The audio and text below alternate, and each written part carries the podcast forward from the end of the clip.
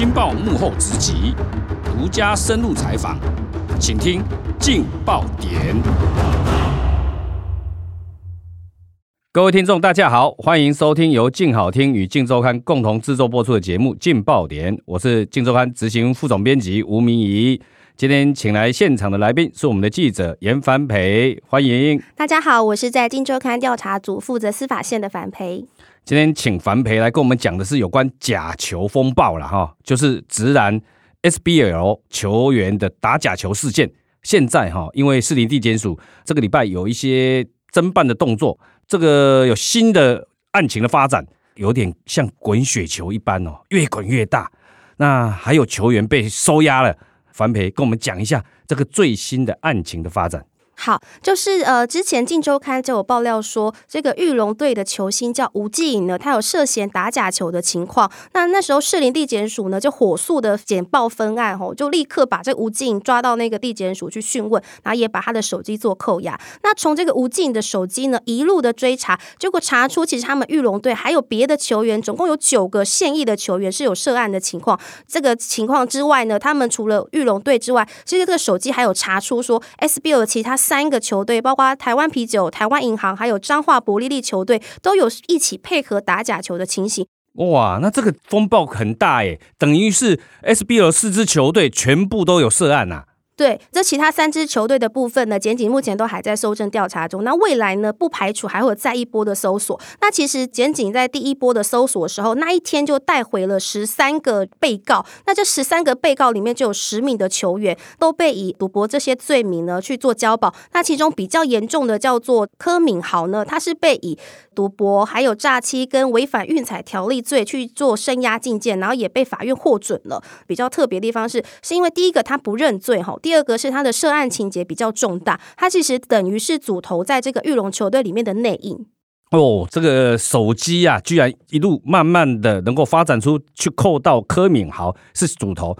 这个手机里面有没有什么重要的情资或是证据在里面，让他们能够一口咬定就是柯敏豪哈？哦，最主要的一个原因是说，当天那个市林地检署所带回来的其他球员，除了这个外籍球员班霸之外，其他七名球员都咬定说，他们就是透过柯敏豪去下注，还有打假球。那另外一方面是，检警也从呃吴静颖的手机呢去查到说，吴静颖他在赛事过后跟柯敏豪他们会一起分配一些工作给另外一个球员叫严文。做那会给他什么工作？就是赛事之后会分钱给这些配合打假球的球员，他们会把一笔钱拿给严文佐，然后他们去发那个价码，大概一场其实就只有三千到五千块。哎、欸，太少了吧？配合打一场才三四千块，那赌一场搞不好赢的钱就好几百万或几十万呢。对，所以其实就因为是这样，所以其实呃有一些球员他一开始只是收钱去配合演戏打一场假球，那后来发现其实赌博更好赚，所以就一个一个下去跟着签赌，所以这事情就越扩越大这样。哇，那这些年轻球员进来配合打假球，那这还蛮不值得的吧？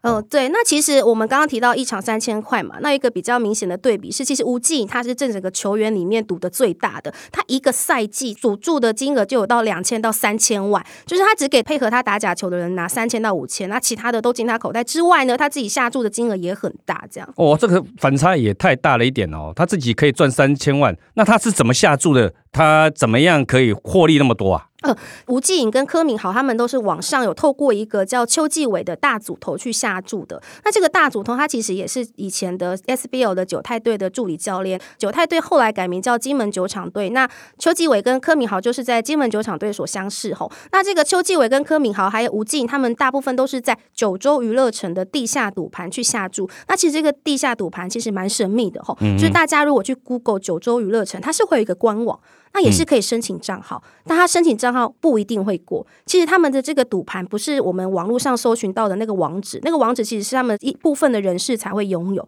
那账号也是要透过认识的人才能申请成功。所以为什么呃监警会抓到说这些人都有下注？其实很大原因是因为这些小球员呃没有像吴静颖跟柯敏豪呃涉入这么深，所以他们还要必须透过吴静颖跟柯敏豪才能下注，所以都有这些对话记录，就变成一个证据这样。哇，也就是说要去下注，要去额外再赚一点钱，还要透过吴季颖跟柯敏豪就对了啦。对，那他们分成两种的赌注方式啦。那一种叫做赌注分差，一种是大小分。嗯、那我们这一次可能比较关注的是大小分这部分，因为它非常的明显哈。那大小分赌法，我们大概解释一下，就是每一场比赛那个组头都会去定分数。那什么分数？就比如说两队得分相加一百七十分，那大于一百七十分叫大分，低于一百七十分叫小分。那检警透过吴季颖这个手机啊，有查到四月二十二号在彰化师范大学所打的球赛，那一场球赛是玉龙队对战伯利利队。那玉龙队在最后是以七十一分输给了伯利利队的七十三分。那虽然说那一场玉龙队是输球了，而且那个时候的七连胜还因为这样子被伯利利所斩断后，但其实玉龙球队的球星可能心情会很复杂，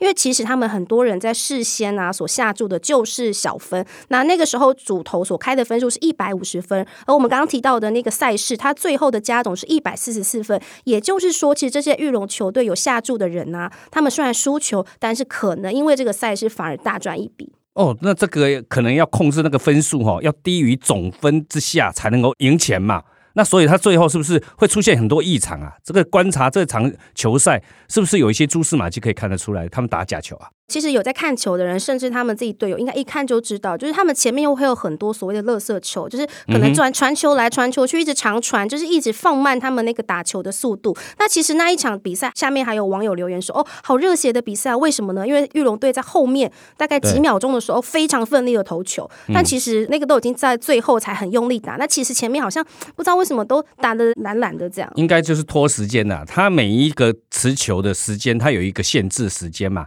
那他可能拖到最后一刻才出手，或者因为他是控球后卫嘛，他还再分球给其他的球员，就其他的球员拿到的时候，可能只剩下两三秒，那他急着出手，根本就不可能得分嘛，所以就用这种方式就会压低得分，可以达到他们两个比小分的时候，可以在那个分数之下，那他们就可以赢球。哇，设计上这么精妙啊！啊，透过柯敏豪跟那个吴季颖在前线，等于是在指挥调度的感觉啊，等于是卧底啊。这也都是从那个吴季颖的手机里面把整个犯罪的网络掌握出来的吗？对，其实吴季颖的手机就成为这个案件的很关键的一个因素。还有一个原因是因为其实办案人员都有提到说，这些球员其实都很年轻，然后他们好像都没有在掩饰的，所以他们的对话记录什么的都留下来了。嗯、那吴季颖跟柯明豪呢，他们也好像其实看起来已经行之多年了，这样的模式他们好像操作的很流畅了。哦，那我们要好好的稍微肯定一下我们自己镜周刊，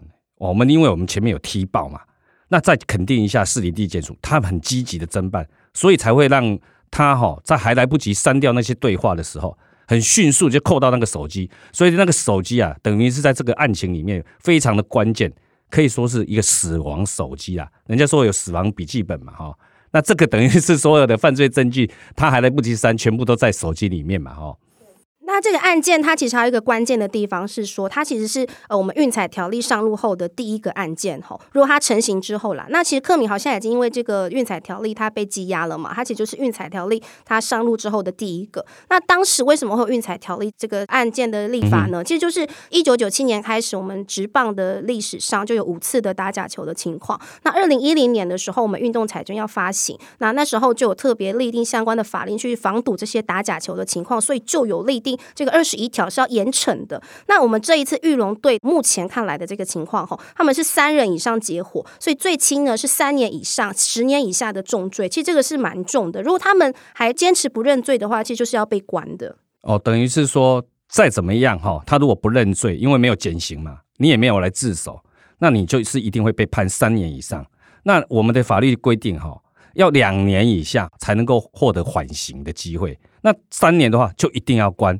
如果你又不自首也不认罪，等于是无法减刑的情况下，哈，有可能你就一定要关呢。所以呼吁这些新一代的年轻球员哦，如果你真的有配合打假球，赶快自首，因为哈，现在这一波办完之后，检警哈不排除会有第二波啊。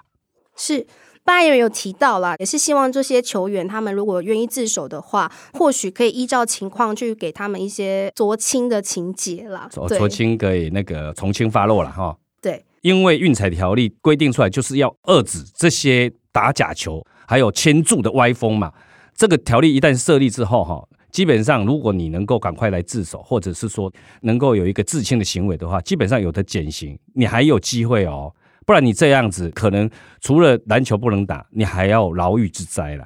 那我们回过头来哈，讲一下，因为这个案件一开始就从那个吴季颖的，因为他跟他的应该是朋友在炫耀嘛，炫耀说自己等于是大主头一样啊。那意外的让整个他打假球的事件曝光啊，因为他跟玉龙小公主啊谈恋爱嘛。有时候哈，我们借由这个机会也要提醒玉龙小公主，因为吴季颖。在投注的时候，他原来是跟他的前，也不能说前女友，就是女友哎、欸。另外有还有一个女友啊，